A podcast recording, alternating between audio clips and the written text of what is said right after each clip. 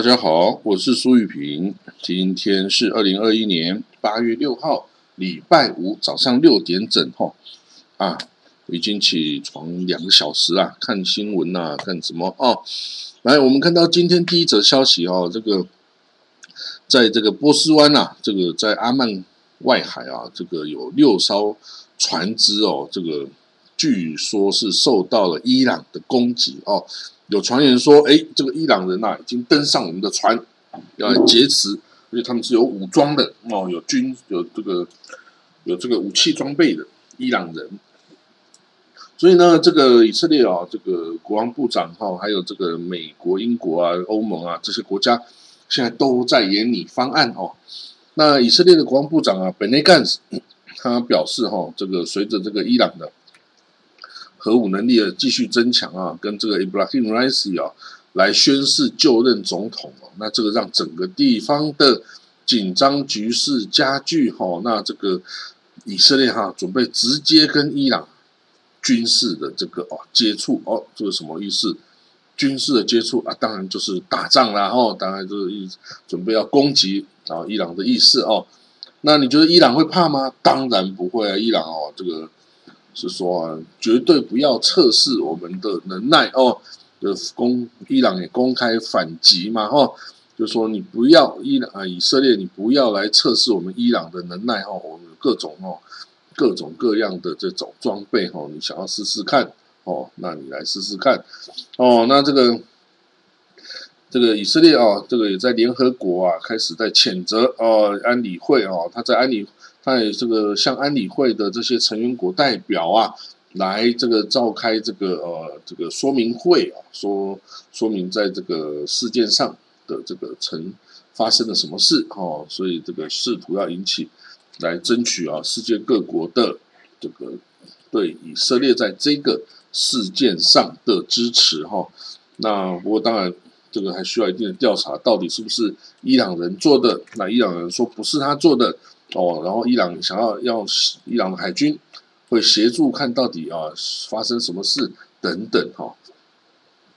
那伊朗外交部礼拜四哦，这个警告了以色列哈，绝对不要对伊伊朗伊斯兰共和国采取军事行动哈。这个一再一再的违反哦，说以色列一再一再的违反个国际法，然后你现在要公然以军事行动来威胁我们伊朗哦，那说你这个是。哦，这个愚蠢的这个作为都要都会得到断然的反应哦，绝对不要考验我们哦。那这个也是很强烈的这个话语了哈。那两边当然这种强烈话语其实是已经没什么用了哈。那只是啊，这个可能都在掩护啊，准备开启的这个正式的这个军事的交火哈。那好了，那这个我们再再看哈，真的真的交火起来，我们再来说。那好了，我们会说为什么哈，这个东耶路撒冷是这个非常常引起啊以巴冲突的一个爆发点哈。那像之前哦，今年这个五月那时候爆发的战争，也是因为啊，这个以色列要驱逐东耶路撒冷的一几百户。巴勒斯坦家庭哦，要把他们的这个房子啊、土地啊，要交给这个以色列人。那这样子啊，当然这个这些这些巴勒斯坦人住了几代的哦，已经没办法接受。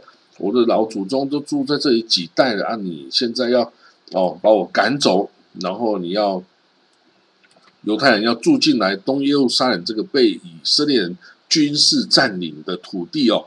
那以色列人哦，这个是这当然就是说太无可理喻了哦。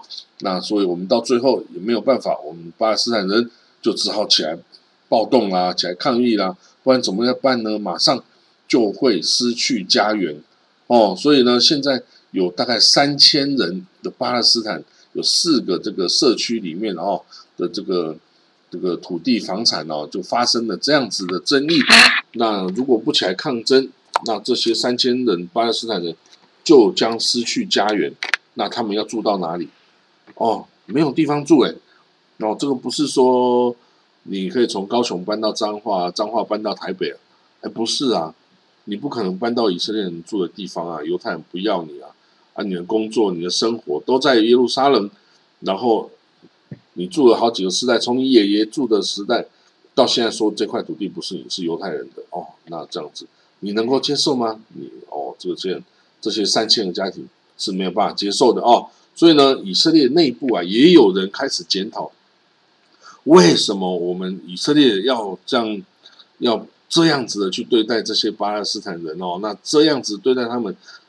的后果是不是我们以色列应该要承受的？然后，那你这样子，人家就说：“哎，你已经军事占领人家了，你现在连人家的土地跟家园都要剥夺啊！那你这样子，在国际上你还能这个理直气壮的哦，说你是民主国家，说你是的爱好人权，说你是这个保护民众权益，这样子怎么能够这个理直气壮的说呢？”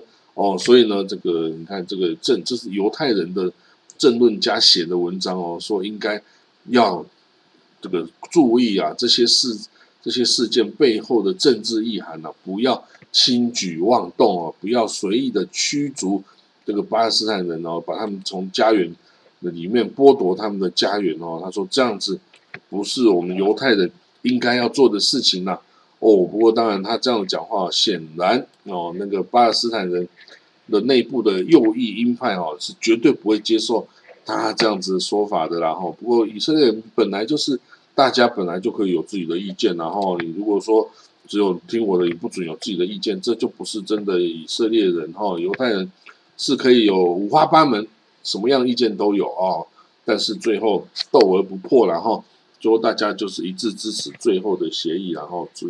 即使你不喜欢，好了，那在巴勒斯坦哦，这个自治政府那边哦，他说已经达成一个协议哦，卡达哦，应该会经过巴勒斯坦自治政府这边把钱哦送进加萨给个需要的这个需要的人哦，包括这个工程师啊、这个公务员啊等等。但是，但是如果经过西约旦和西岸的这个以色列啊巴勒斯坦自治政府来分钱的话呢，那显然哈马斯。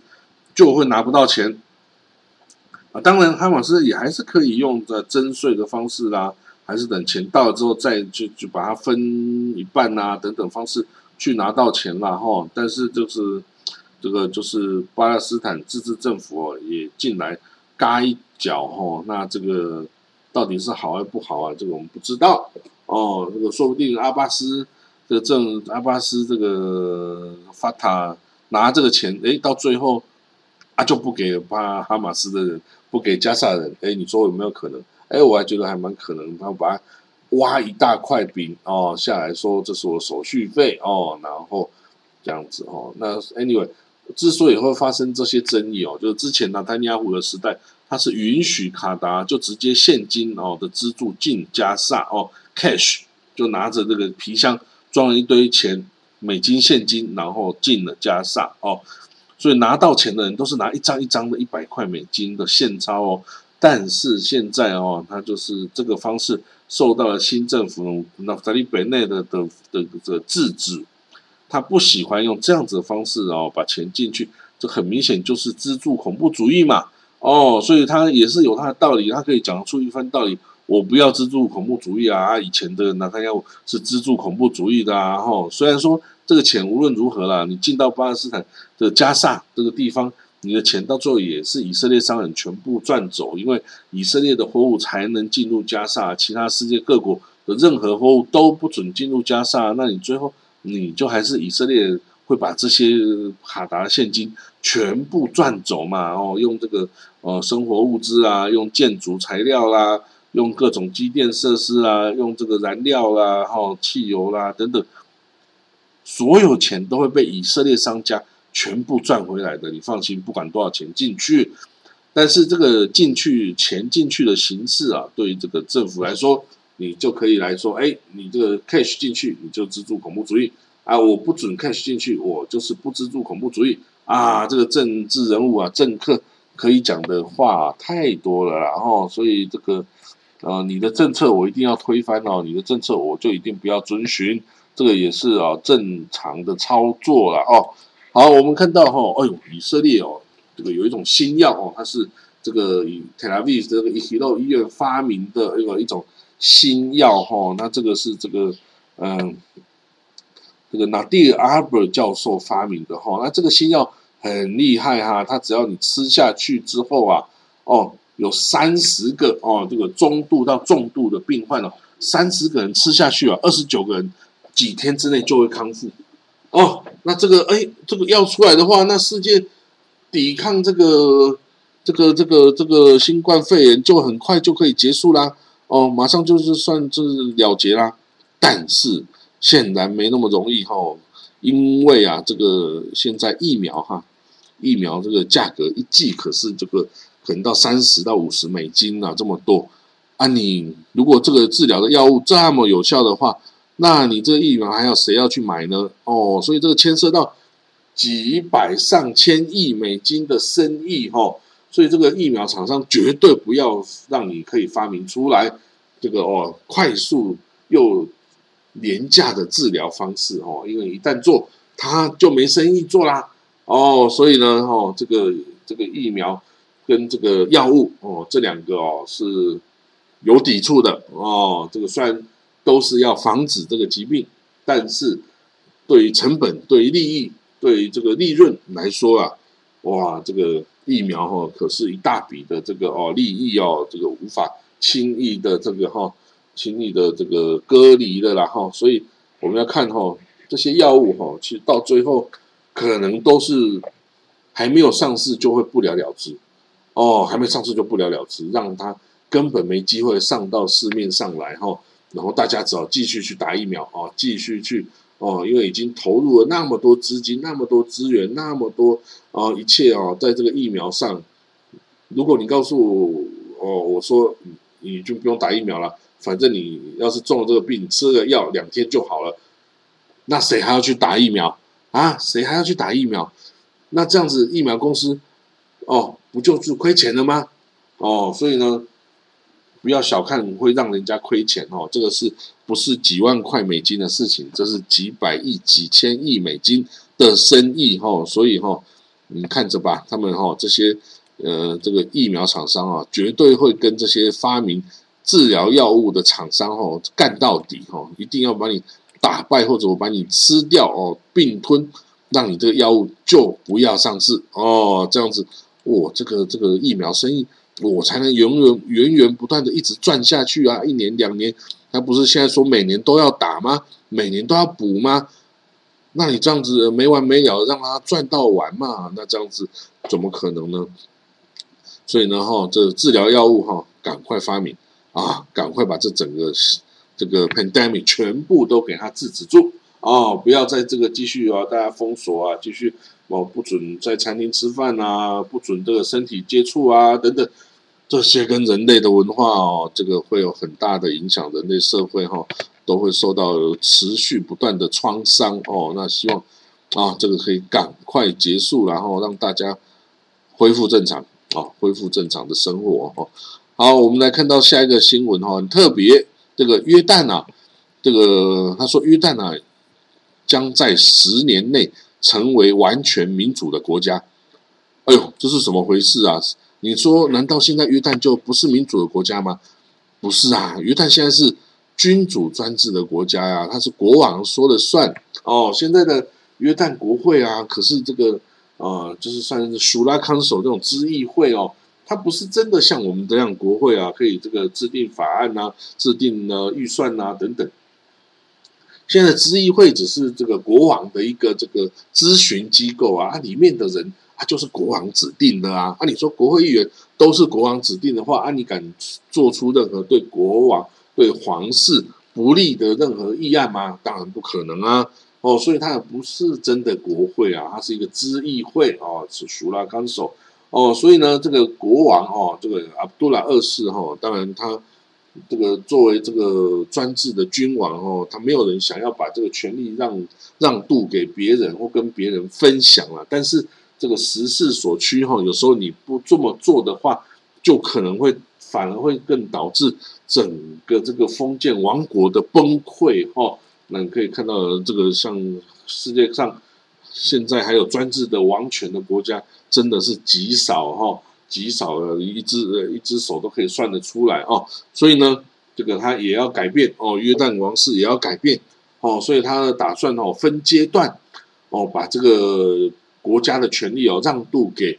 国会哦，然后国会呢就培养出政党政治哦，政党负责的这样子的政治体制哈。那最后国王哦，这王室可能就退居幕后啊，变成这种呃君主立宪啊，就像英国啦，哦像荷兰呐，哦像瑞典呐，哦这样子的君主立宪国家哈。虽然君主不再拥有这个操控国家政治的权利，可是他也就很难被推翻了，因为。没有人去当国王也没什么好处啊！你只是一个国家的一个 symbolic 哦，一个这个符号性的这个角色，那就没有被推翻的这个可能的啦。哦，所以呢，这个君主立宪哦，才是这个长治久安之计啊！看英国就知道了哈。所以这个约旦哦，这个在中东地区打出这一枪哦，也算是很特别，因为这个约在中东啊，要么就是。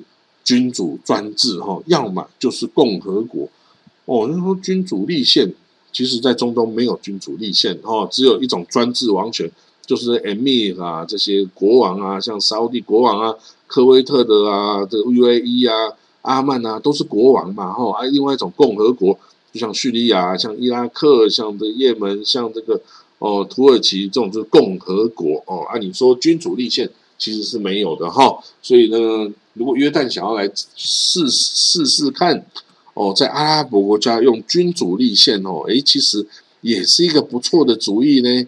诶，他想到这个哈，其实也不错，代表他有在英国念书哈，有念进去哈，这个这个政治体制哈，所以比较政治哦，知道这个君主立宪啊，是一个真的是长治久安的一个一个一个方法哈，就。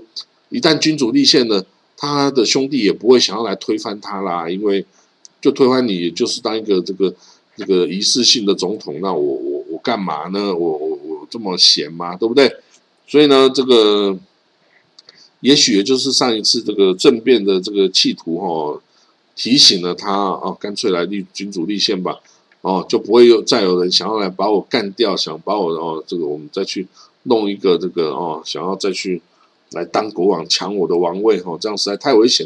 今天人家失败啊，下次如果他拿着军事武器，然后策反了一些军队，然后就把我整个家族，就像呃这个沙皇尼古拉二世啊，整个家族都被都被干掉一样啊。这个军制的帝王吼，就是有这个很大的风险吼啊，所以哈，这个用这种方式。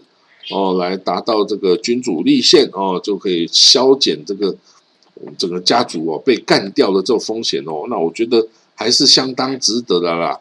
哎，这个那你说呢？你觉你觉得 当君主立宪一呼百应，生死都由我来操控，还是说哎君主立宪我什么事都不要管，我就是做个这个仪式性的角色，我就每天吃喝玩乐就好了，国事交给这个政治人物去哎。